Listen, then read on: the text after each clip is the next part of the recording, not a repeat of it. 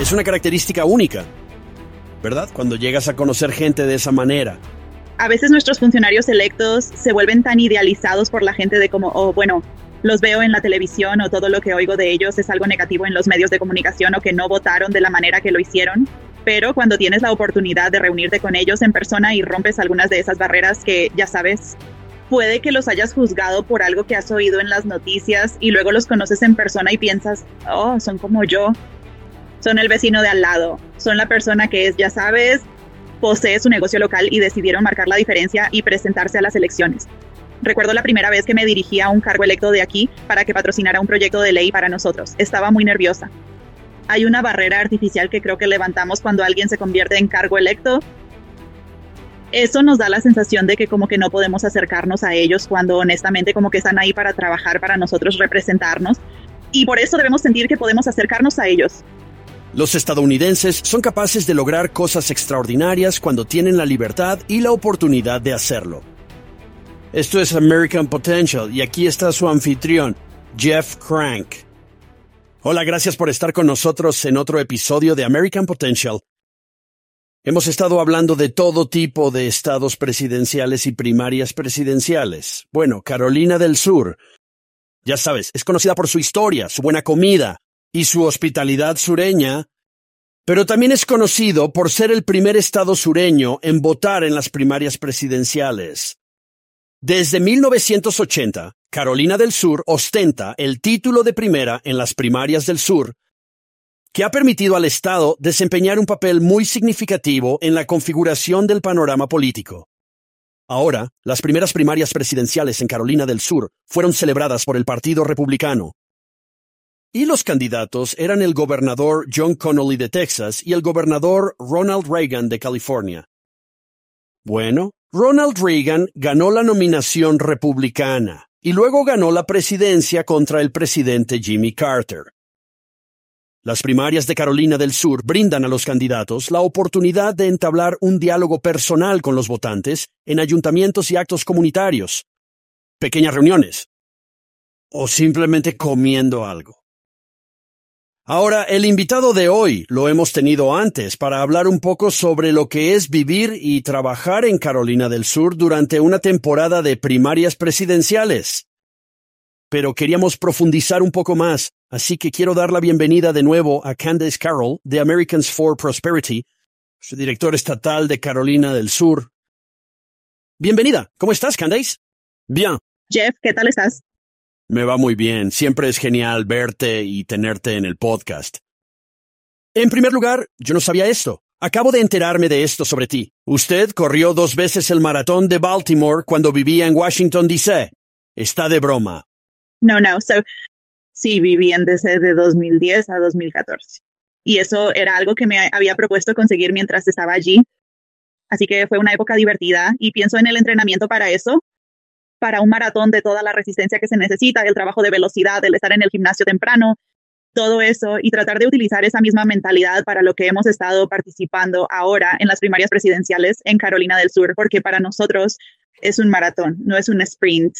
Nuestro equipo lleva trabajando duro desde marzo aquí y los candidatos han estado entrando y saliendo del estado todo el año y eso continuará. Así que pienso mucho en esa mentalidad y en todo lo que conlleva y también en todo lo que nuestro equipo está haciendo ahora mismo sobre el terreno bueno, escucha, nunca he tenido el deseo de correr un maratón.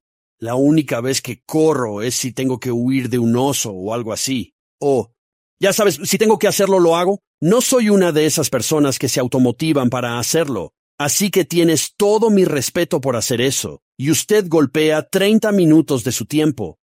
Entre los dos lo entiendo. Lo hiciste. Los maratones. Lo hice, sí. Así que trabajé con un buen amigo mío era un entrenador con el que trabajaba de año en año y ya sabes, el maratón de Baltimore es muy divertido, balso, da la vuelta al puerto, así que es una gran oportunidad, un gran lugar. Si alguna vez tienes ese deseo, Jeff, y que te pique el gusanillo, te lo recomiendo seguro, pero sí, era una especie de reto personal mío de, está bien, si voy a poner a mí mismo y mi cuerpo a través de eso de nuevo, vamos a tener al menos alguna recompensa en el otro lado de tratar de golpear un poco de tiempo fuera de eso. Así que fue un gran, gran logro. No lo he hecho desde entonces, me encantaría volver a hacerlo, pero ya sabes, la vida y los niños y todas las cosas empiezan a tomar el relevo en algún momento y por todas las horas de formación que se requieren. De acuerdo, ahora lo pensaré. Ahora voy a ofrecerte lo mismo a ti. Si alguna vez te entran ganas de que te persiga un oso, avísame y te lo organizo. ¿Te parece bien? Suena muy bien. De acuerdo, de acuerdo. Hablemos de Carolina del Sur y que... Ya sabes, hemos hablado con gente de Iowa. Hemos hablado de New Hampshire. Iowa es un estado de caucus. New Hampshire es un estado de primarias. ¿Qué diferencia a Carolina del Sur de Iowa y Nuevo Hampshire? Bueno, como has mencionado, desde 1980 hemos sido los primeros en el estado de las primarias del sur. Pero además, Carolina del Sur es conocida por elegir a quien se convierte en el eventual candidato del partido. Solo una vez se ha convertido en el nominado del partido alguien que no ganó Carolina del Sur. Así que hay mucha presión aquí, creo, para los candidatos. Se convierte en el estado decisivo para muchos candidatos. Y eso ocurre para ambos partidos políticos, no solo en el lado republicano. Pero lo vimos. El congresista Clyburn dio un gran golpe a Joe Biden en las anteriores elecciones Así que eso es algo, un estado que ambos partidos realmente prestan mucha atención a lo que está pasando en Carolina del Sur. Y nuestra cultura es en gran medida una cultura de apretón de manos. Y eso, ya sabes, no si le das la mano a alguien y dices, hey, voy a hacer esto, entonces la gente te obliga a ello y espera que lo hagas. Así que si ves a los candidatos en campaña y hablan de lo que van a hacer sobre la elección de escuela o, la sanidad, una variedad de cosas, ya sea en un ayuntamiento o en una pequeña reunión o a veces en un gran meeting. Y ya sabes, se comprometen verbalmente a hacer algo. Los electores les pedirán cuentas. Creo que esa parte es realmente interesante y única. Y hay muchos lugares aquí donde puedes entrar en el restaurante y ver paredes de fotos de anteriores candidatos presidenciales que han pasado por allí hay ciertas paradas, si no llegas a esa parada como candidato, como podrías, se acabó el juego para ti. No importa porque no viniste a ese pequeño local. Ya sabes, hamburguesería en Spartanburg, por ejemplo. Así que ya sabes, pensando en esas oportunidades y en estas elecciones, yo diría que es aún más único porque tenemos uno de los nuestros corriendo anteriormente, dos de los nuestros corriendo hasta hace poco. Así que ha sido una perspectiva interesante para mucha de nuestra gente que ya sabes, me gustaron ambos candidatos por varias razones. Ambos han ocupado varios cargos aquí. Así que tener esa representación local ha significado mucho para la gente. Sí, esa iba a ser mi siguiente pregunta. Usted acaba de cubrir un poco. Pero ¿cómo es? Quiero decir, tienes, ya sabes. Tienes a Nikki Haley, ex gobernadora del estado de Carolina del Sur. Tim Scott estuvo en la carrera hasta hace poco. Ya sabes, más de un candidato de un estado. Es decir, la mayoría de los estados de Estados Unidos tienen suerte si una persona de su estado se presenta a las elecciones presidenciales. Pero eso es algo único, ¿no? Es absolutamente único. Y tener esa oportunidad de donde, ya sabes, ambos estuvieron en la legislatura estatal anteriormente. Así que la gente los vio allí. Vieron a la gobernadora Haley y todo lo que hizo cuando era gobernadora, cómo unió al estado cuando tuvimos algunos tiroteos masivos aquí la gente se ha apoyado en eso, se ha apoyado en la experiencia en política exterior que tuvo cuando fue embajadora del senador Scott. Siempre ha sido muy querido entre los electores de todo el estado de Carolina del Sur. Así que tener esa oportunidad. Y había un montón de gente que dijo, hombre, no puedo decidirme entre los dos o voy a ir con el de Carolina del Sur siempre que haya un Carolino del Sur en la carrera. Y cuando el senador Scott se convirtió en senador, fue nombrado para ese escaño por Nikki Haley cuando era gobernadora. Así que hay una historia entre los dos en la que habían trabajado juntos en la legislatura estatal y luego ella lo había nombrado para ese escaño en el Senado. Así que teniendo esa oportunidad, ambos viven en la misma zona del estado, en la parte baja de Charleston, así que ambos tuvieron que apelar previamente a la totalidad del estado para ser elegidos aquí en sus respectivos escaños de senador y gobernador. Y ahora, por supuesto, tratando de atraer a todo el país. Así que tener esa oportunidad creo que es el reconocimiento del nombre, pero para algunas personas en Carolina del Sur son como, vale, ya sé lo que han hecho, ya sé lo que han conseguido, cosas que me gustan, cosas que no me gustan, quiero mirar a, alguien de fuera del estado porque quizá no me gustó lo que hizo y quiero mantener abiertas mis opciones. Así que también está ese lado. Eh, creo que cuando tienes un candidato de tu estado natal, los electores entienden y ven tanto lo bueno como lo malo y a veces es lo uno lo que pesa más que lo otro, lo que determina si los candidatos quieren tener en cuenta a alguien de su estado natal y unirse a ellos o empezar a buscar en otra parte. Es interesante que hayas mencionado esa historia, que en realidad había olvidado. Nikki Haley como gobernadora había nombrado a Tim Scott para cubrir la vacante, lo que lo hace aún más interesante. Yo estaba en el público en este último debate presidencial y viendo, y quiero decir algo sorprendente. Hubo un poco de fuegos artificiales de ida y vuelta entre Tim Scott y Nikki Haley. Eso, quiero decir, ya sabes, la historia de fondo mejor que nadie. ¿Qué qué? ¿Qué te ha parecido todo esto? No fue demasiado sorprendente para mí, pero creo que para algunos, y creo que a muchos carolinos del sur no les sorprendió demasiado, van a ir y venir el uno con el otro porque ambos querían, especialmente cuando aún estaba en la carrera para ganar su estado natal. Pero para otros fue un poco desalentador especialmente cuando van y vienen sobre las cortinas, cuando era embajadora, estábamos como, ok, podemos mantener esta conversación a puerta cerrada y centrarnos en la política. Algo de eso hay, ¿no? Donde cuando tienes dos corriendo desde el estado de origen y saben todo el uno del otro, es, ya sabes, no quieres airear las quejas de alguien, ya sabes, necesariamente en un escenario nacional, pero al mismo tiempo el resto del país no sabe algunas de esas cosas. Y así ya sabes, aprovechando esas oportunidades. Así que hay gente que aplaudía y se quejaba al mismo tiempo en la fiesta del debate que organizamos en torno a algunos de esos fuegos artificiales.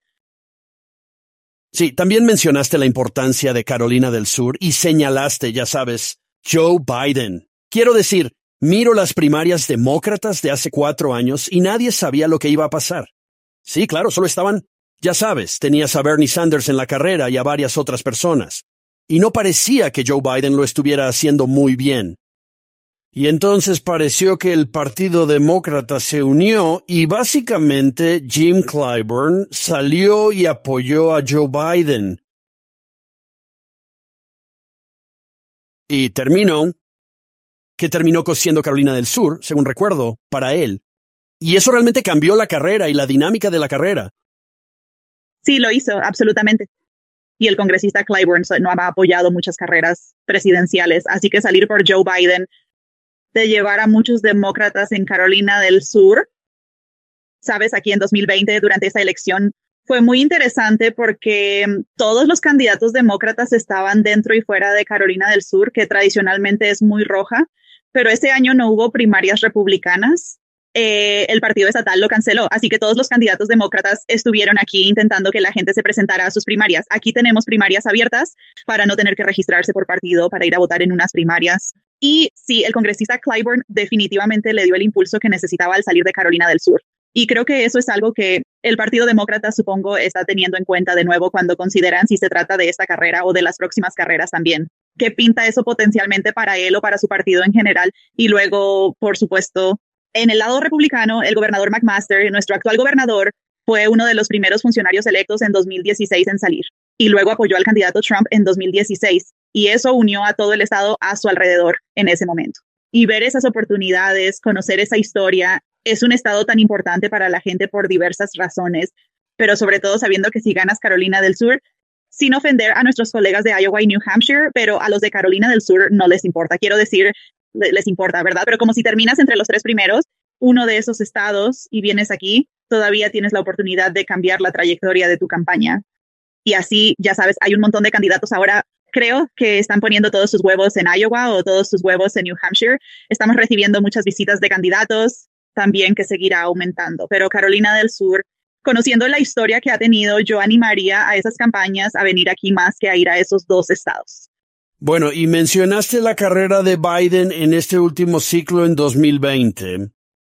Y fue justo después de Carolina del Sur y la victoria de Joe Biden en Carolina del Sur que literalmente en cuestión de días se vio, ya sabes, a Buttigieg retirarse y a muchos de los otros candidatos demócratas retirarse. Sanders salió y... Ya sabes, en pocos días todo el mundo apoyó a Joe Biden en las primarias demócratas y que eso lo impulsó a ser el nominado. Sí. Ahora, te criaste, te has criado en Carolina del Sur desde que tenías tres años, ¿verdad? ¿Cuándo empezó a prestar atención a las primarias presidenciales y a su importancia en el estado de Carolina del Sur? Probablemente te parecerá una locura, Jeff, pero recuerdo que en la guardería hacíamos un simulacro de elecciones.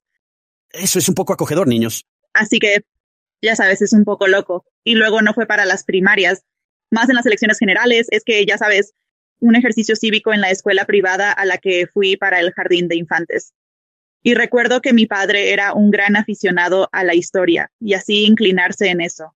Y es algo que quiero decir, dije, em, hablamos mucho de ello en casa, en alrededor de la mesa, pero es algo a lo que siempre estamos atentos. Y acabo de coger como el, club de gobierno en la escuela, así que siempre estaba involucrado, así que el consejo, todas esas cosas hasta el final. Y en mi mente es, ya sabes, el gobierno va a ir a los que se presenten. Así que si quieres marcar la diferencia, si quieres tener voz, ya sabes, esa es tu oportunidad de inclinarte en las primarias específicamente para poder marcar el tono de cómo serán las elecciones generales y especialmente cuando se trata de carreras locales aquí en Carolina del Sur, ¿verdad? Conocemos a la gente a nivel local, realmente influyen en tu vida cotidiana más que la presidencia. Por eso creo que es fundamental participar a ese nivel. Pero sí puedo recordar, como dije, me remonto a la guardería y a un simulacro de elecciones en nuestra clase de guardería. Y algunos de mis amigos estaban destrozados por saber quién había ganado ese simulacro de elecciones en nuestra clase de guardería. Así que ha estado arraigado en mí todo este tiempo. Es bastante impresionante, ¿sabes? Soy lo más político que se puede ser. He estado involucrado toda mi vida, pero no lo recuerdo en el jardín de infancia. No lo creo.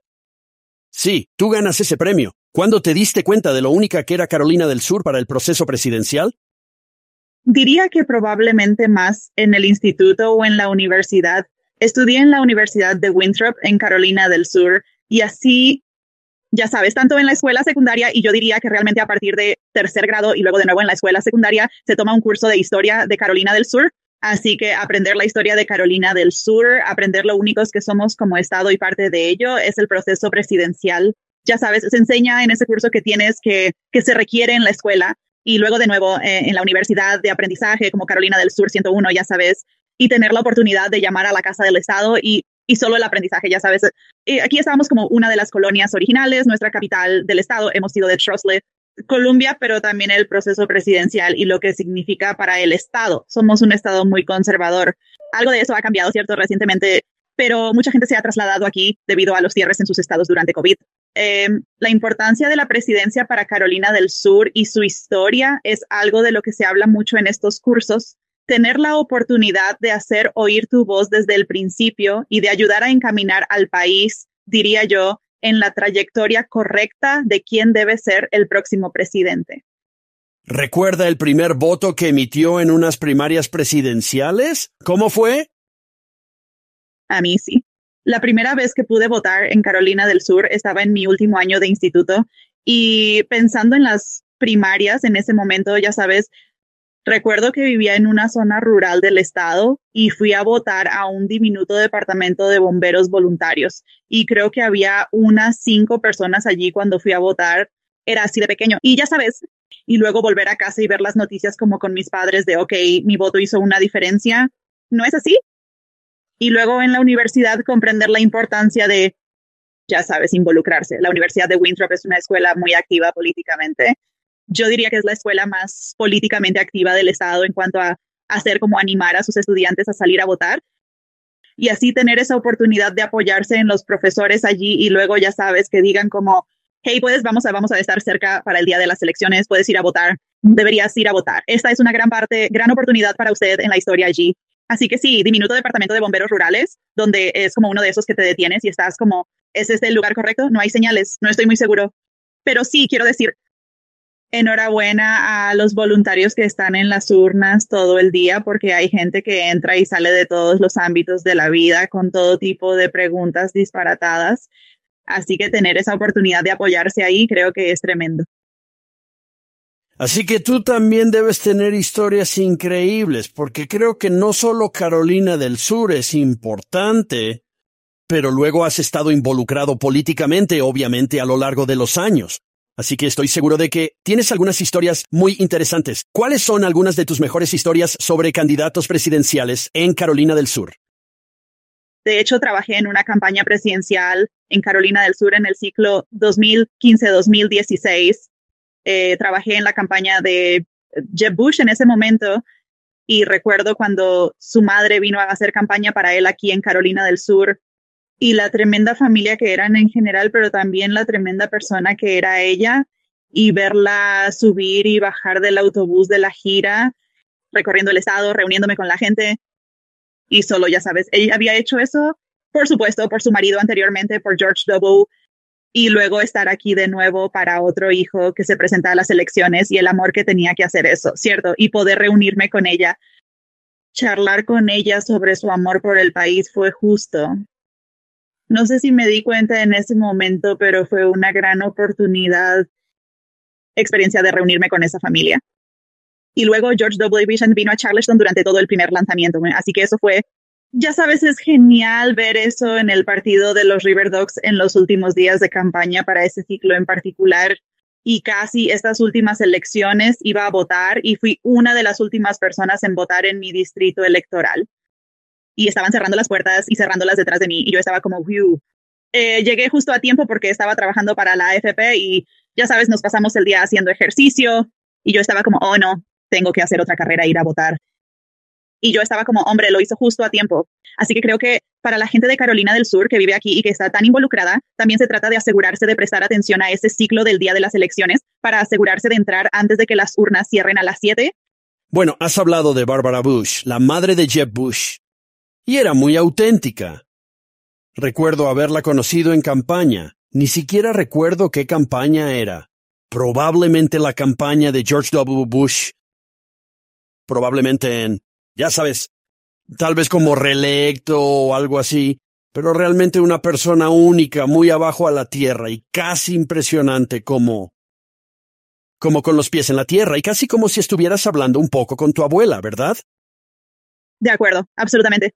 Y pienso en eso, ya sabes, para muchas de las conversaciones que hemos tenido en las puertas con la gente a tener, al igual que es como hablar con mis abuelos y muchas de estas personas están en casa, pero sí, Barbara Bush Simplemente no es cuando ves a alguien en la televisión y luego te encuentras con ellos en la vida real y usted va es como, eso no es lo que yo en absoluto. Pensé que esa persona podría ser así porque es tal en ese caso como, ya sabes, piensas en la familia real de Londres y para mucha gente de aquí eran, ya sabes, tener en su familia a varias personas que han sido presidentes de los Estados Unidos y que venga a Carolina del Sur y se siente a tomar un café con nuestro equipo hablar con la gente y estar dispuesta a subir y bajar del autobús todo el día recorriendo el estado. Y es alguien con quien te quedas pensando, no sé si podré igualar su energía durante todo el día porque estaba en movimiento todo el tiempo. Y pero tan con los pies en la tierra y tan genuina y auténtica cuando mantiene conversaciones. Llevo mucho tiempo en política y he conocido a muchos. En realidad, diría que la mayoría de las personas que he conocido son muy parecidas. Son gente corriente acaban de ser empujados a un papel en el que, ya sabes, se presentan como candidatos a la presidencia o como candidatos a los IIUIU, Senado o lo que sea. También he conocido a otras personas que lo hacen por sí mismas. Y eso se nota.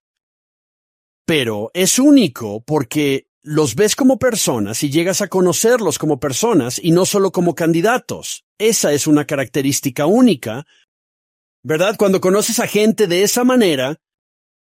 Lo es. Y de nuevo, creo que a veces nuestros funcionarios electos se vuelven tan idealizados por la gente de como, oh, bueno, los veo en la televisión o todo lo que oigo hablar de ellos es algo negativo de los principales medios de comunicación o no votaron de la manera que, pero cuando tienes la oportunidad de reunirte con ellos en persona y rompes algunas de esas barreras que ya sabes, puede que los hayas juzgado por algo que has oído en las noticias y luego los conoces en persona y piensas, oh, son como yo.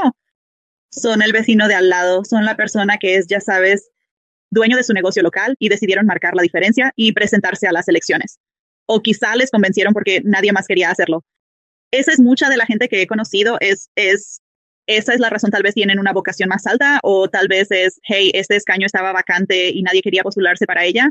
Y la gente me convenció para que lo hiciera, pero realmente quiero marcar la diferencia en mi comunidad y tener a esa gente con los pies en la tierra creo que es útil y de nuevo tratándolos como personas. Recuerdo que la primera vez que me dirigí a un cargo electo para que nos patrocinara un proyecto de ley estaba muy nerviosa. Y eso era algo que tenía que recordarme a mí misma como, vale, es solo una persona y como no hay nada de miedo en él, es solo una persona.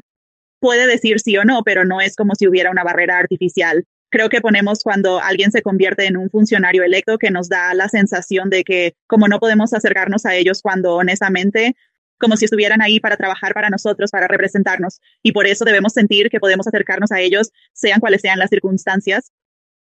Bueno, y es muy importante que la gente dé un paso al frente. Y hablamos de eso, como, ya sabes, tantas veces, bueno, este podcast trata de gente que da un paso al frente y supera, ya sabes, las barreras impuestas por el gobierno.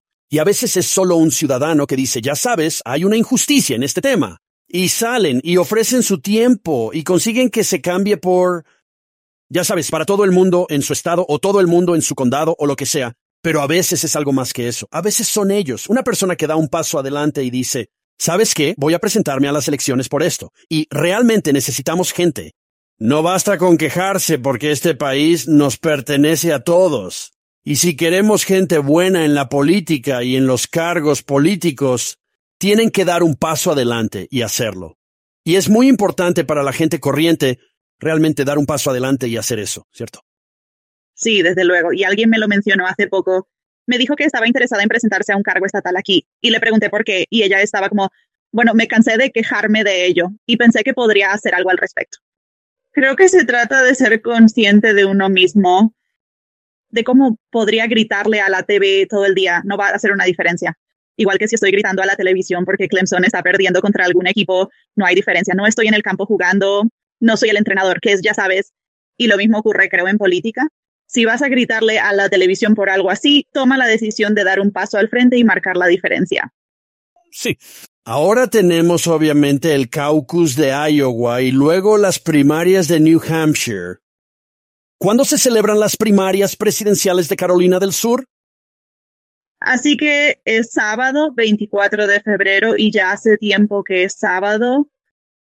Y creo que eso es genial, sinceramente, porque la gente tiene esa oportunidad cuando ya está fuera del trabajo no tienen por qué, claro, como tu jefe tiene que dejarte ir a votar, pero mucha gente me parece se siente en conflicto y pregunta eso a veces como si ya fuera sábado. La gran oportunidad en realidad cae en un Día Nacional de Acción de Americanos por la Prosperidad, que es, me parece estupendo porque ya estamos animando a la gente a salir en sus primarias. Podría ser, y las urnas están abiertas de 7 a 7, así que tienes todo el día para salir. De acuerdo, ha habido tres debates presidenciales republicanos, hay otro en camino,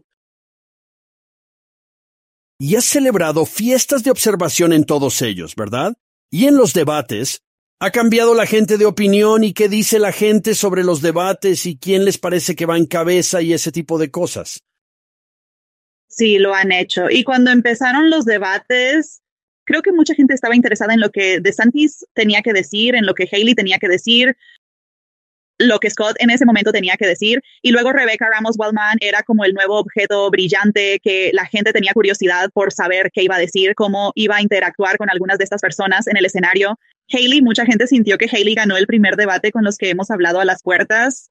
Y luego de manera similar para el segundo de cómo. Bueno, no hubo un verdadero ganador, pero ella no se hizo daño o DeSantis no se hizo daño. Ahora el debate alrededor de la cortina cuando ella era embajadora. Otra vez, algunas personas encontraron ese momento un poco deprimente pero tuvimos a alguien que asistió a nuestra última fiesta de debate en Greenville, donde vinieron más de 50 personas, y entró en ella como un gran partidario de Vivek. Y luego, al final de la misma, dijo, ¿sabes qué? En realidad, creo que tengo que investigar más a DeSantis. Me gustó mucho lo que dijo DeSantis. Así que hay gente que empieza a sintonizar. Y para nosotros que estamos involucrados en esto a diario, Jeff, ya sabes, se siente como, oh, las primarias presidenciales de mañana. Sí, claro, pero para mucha gente están empezando a sintonizar cuando hablamos con la gente a las puertas, algunos aún no han prestado atención. Quizá hayan visto los debates, pero no investigan a los candidatos todo el día, todos los días, como hacemos nosotros. Pero la gente está empezando a sintonizar, empiezan a cambiar un poco su mentalidad y están abiertos a varios de los candidatos para los que aún no han consolidado su voto. Están abiertos a ver cómo, qué tienen que decir estos candidatos, qué aspecto tiene cuando vienen a Carolina del Sur, pero en general estamos escuchando mucho de Haley y mucho de DeSantis en todo el estado. Parece que todo se reduce a DeSantis y Haley, ¿verdad? Esos parecen ser los dos candidatos en el debate que están resistiendo la prueba del tiempo. Y me interesa ver particularmente en Carolina del Sur, cuando tienes a Nikki Haley como exgobernadora y como mujer, ya sabes, los comentarios de Ramaswamy fueron bastante duros con ella, en particular sobre su hija. Y yo estaba allí viendo en directo y el público realmente tuvo una fuerte reacción, una fuerte reacción negativa a que él hiciera eso. ¿Cuál fue la reacción en Carolina del Sur? Sí, era el mismo. Es como, vale, bueno, estás atacando a uno de los nuestros porque es de Carolina del Sur. Así que hay ese tipo automático de modo defensivo que sube. Pero entonces también ya sabes, creo que para muchos de Carolina del Sur no están a favor de ir tras los hijos de alguien. Y sí, ya sabes, no importa que su hija sea una adulta, como si no estuvieran a favor de eso, manténlo entre tú y la política que esa persona defiende. Así que estoy interesado en ver cómo se desarrolla esa votación en Carolina del Sur. El otro voto que he estado observando mucho es el voto evangélico. En anteriores ciclos de elecciones presidenciales, quien consiga ganarse a ese tipo de demografía evangélica suele ganar el estado de Carolina del Sur. Y mucha de esa gente vive en el norte del estado, cerca de Greenville. Y luego tienes un grupo demográfico muy diferente de personas que viven en la zona de Charleston. Y así, ya sabes, buscando esas oportunidades, ¿dónde están y qué aspecto tiene eso para la gente que viene a Carolina del Sur y quiere ganar aquí? Supongo que la última pregunta parece que ya sabes, y he oído esto por todo el país y en otros estados que la gente siente que están prestando mucha más atención a los candidatos que están en el escenario del debate. Hay muchos republicanos que no entienden por qué Donald Trump no viene a los debates y no se presenta.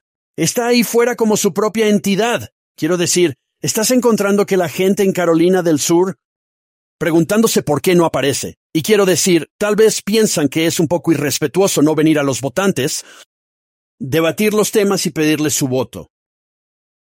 Sí, hay gente que tiene allí. Hay ambos lados del espectro allí. Hay gente que ha dicho, bueno, ¿por qué iba a aparecer? ¿Cierto? ¿Cómo, ¿Por qué el corriente principal? Quiero decir, está en contra de él, todas estas cosas. Pero luego hay más gente que es como, bueno, pero si quiere nuestro voto otra vez, ¿por qué no se toma el tiempo para venir y hablar con nosotros? Y eso es algo a lo que la gente está definitivamente prestando atención porque son capaces de apoyarse más en lo que los otros candidatos tienen que decir sobre una variedad de temas. Ya sabéis, cuando se trata de gastar, y mucha gente ya sabes, no está a favor del gobierno en absoluto en Carolina del Sur. Y luego tienes esa sección de republicanos que son como, estoy a favor de un gran gobierno siempre y cuando estemos a cargo, ya sabes, más o menos. Así que hay gente que está en ambos extremos del espectro, pero mucha gente que solo ve DC es tan tóxico y francamente lo es. Y el goteo que esa toxicidad crea en nuestra cultura en su conjunto. Vimos mucha toxicidad en nuestro propio gobierno estatal este año en Colombia, así que creo que muchos de los votantes con los que hablamos están preparados para dejar atrás esa toxicidad. Así que prestan más atención a las personas que están en el escenario que a las que no lo están. Sí. Eh, bueno, Candace, gracias por unirte a nosotros. Le agradezco mucho que comparta sus puntos de vista. Carolina del Sur es un estado muy importante, primero en las primarias del sur. Y seguro que es un momento emocionante estar en Carolina del Sur. Pues sí, venga a visitarnos cuando quiera. Jeff, nos encantaría tenerte mientras llamamos a las puertas y hablamos con los electores de todo el estado. Y gracias por su disposición a tenerme en el podcast. Se lo agradezco mucho. Sí, gracias por venir, Candace. Gracias. Bueno, escucha, quiero decir, es la hora de las primarias presidenciales. Quiero decir, estamos hablando de ya sabes, a la vuelta de la esquina, el caucus de Iowa, las primarias de New Hampshire, las primarias de Carolina del Sur. Y a partir de ahí, Super Martes y, y todo lo demás. Es un momento importante para nuestro país. Y espero que participen, que apoyen a su candidato favorito. Sal ahí fuera y vota. Asegúrate de ir a votar y haz oír tu voz.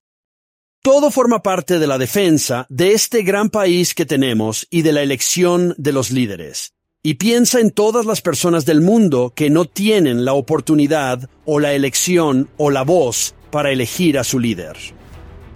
La libertad y la libertad se dan fácilmente por sentadas. Nunca des por sentadas la libertad y la libertad. Sal ahí fuera, defiende la libertad, defiende la libertad. Gracias por acompañarnos. Gracias por escuchar American Potential. Puedes escuchar más historias de estadounidenses que trabajan cada día para ampliar la libertad y las oportunidades en sus comunidades visitando americanpotential.com.